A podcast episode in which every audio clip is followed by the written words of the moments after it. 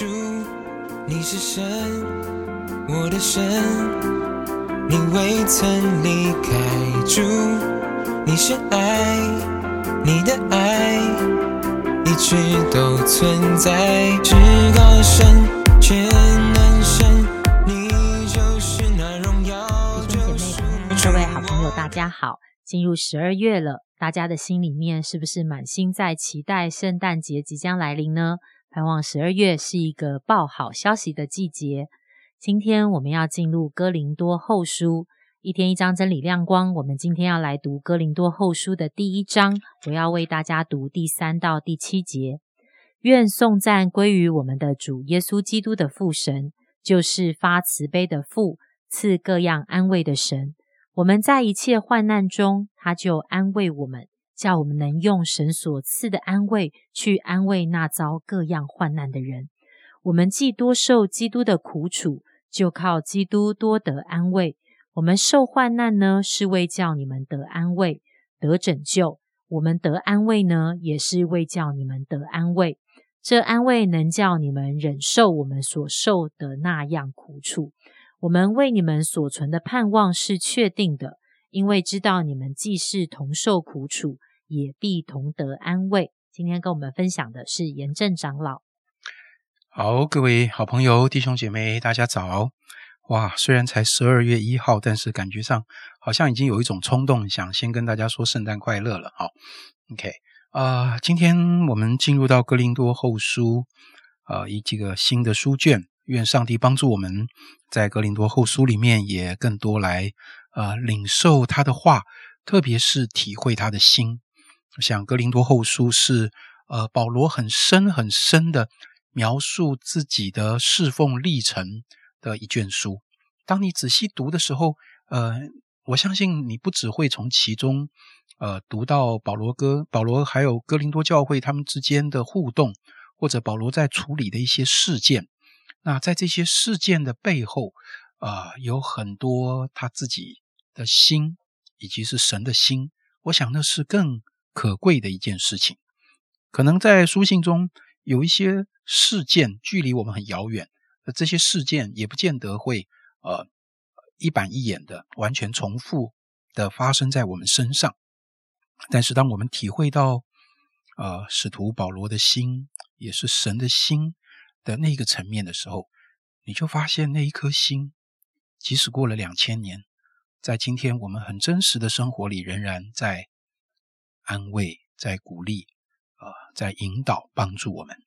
那今天呃，请明山帮我们读第三节到第七节，我相信大家很明显的呃，就看到这段圣经讲到啊，保罗特别提到这个在苦难中得到上帝的安慰，哈。我不知道，当你读这段圣经的时候，你把焦点放在苦难还是安慰呢？苦难是什么？我想应该不用多做解释了，应该弟兄姐妹大家都很有经验。但是安慰是什么呢？这个字对我们来说好像也不陌生吧？但是我今天真的很想问问大家：当你看到安慰这个呃并不陌生也很容易了解的字的时候，在你心里想到的是什么？如果说我们把苦难当作是一个伤口，我不知道你会不会把安慰当做是缠裹伤口的那个药膏和纱布。坦白说，我自己也是这么认为的。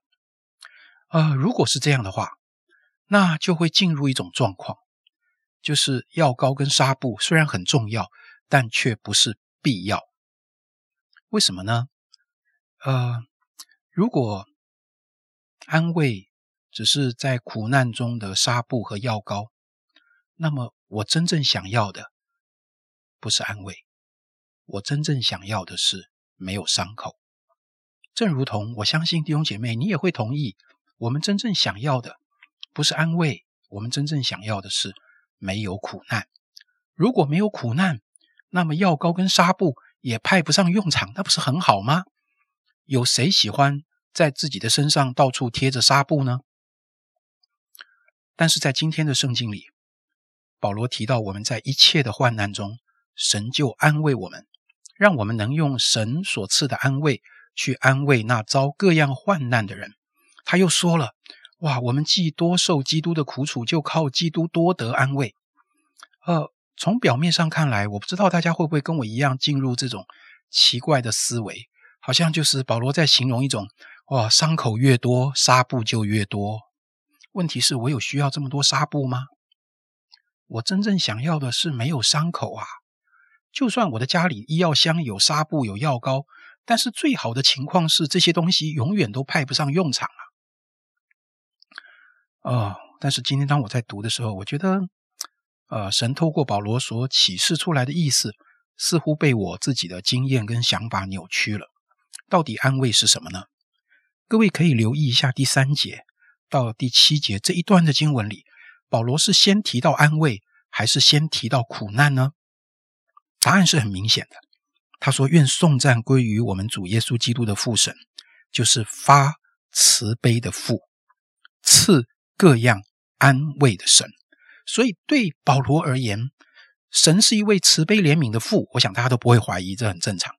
但是，赐各样安慰的神，这是从上帝本性的主动里面所要做的一件事。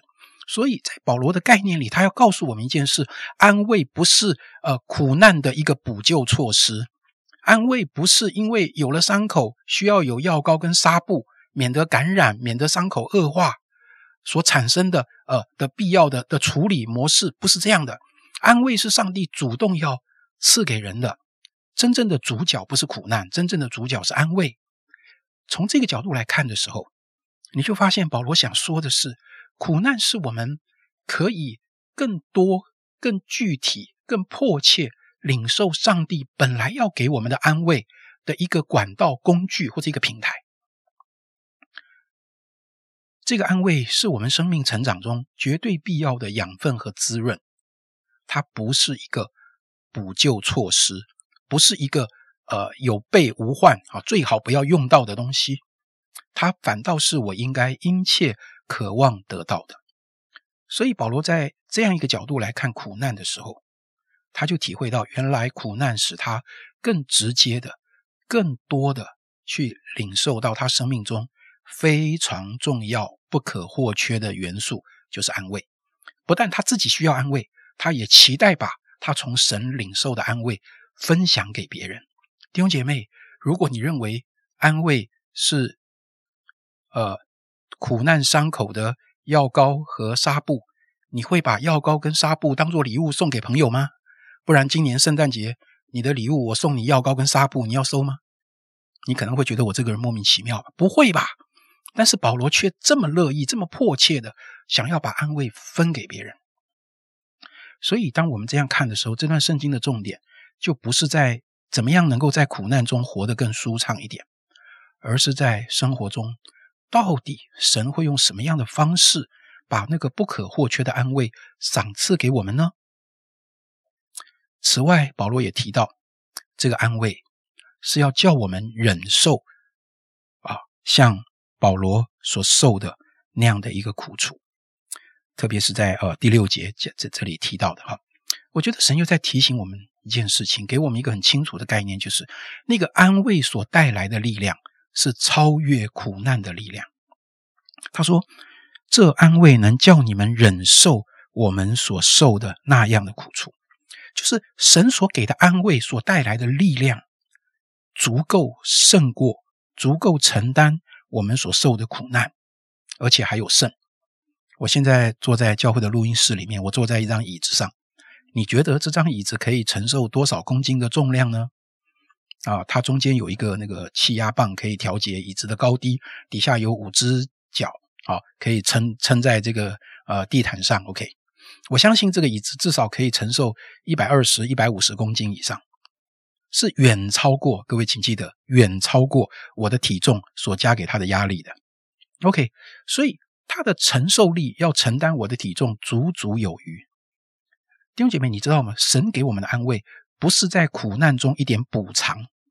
好像我们的苦难有一百斤重，然后上帝给了一点安慰，帮我们减轻了三十公斤，剩下七十公斤，你自己想办法撑住一点。各位，上帝的安慰不是不无小补，相反的，这段圣经告诉我们的是什么呢？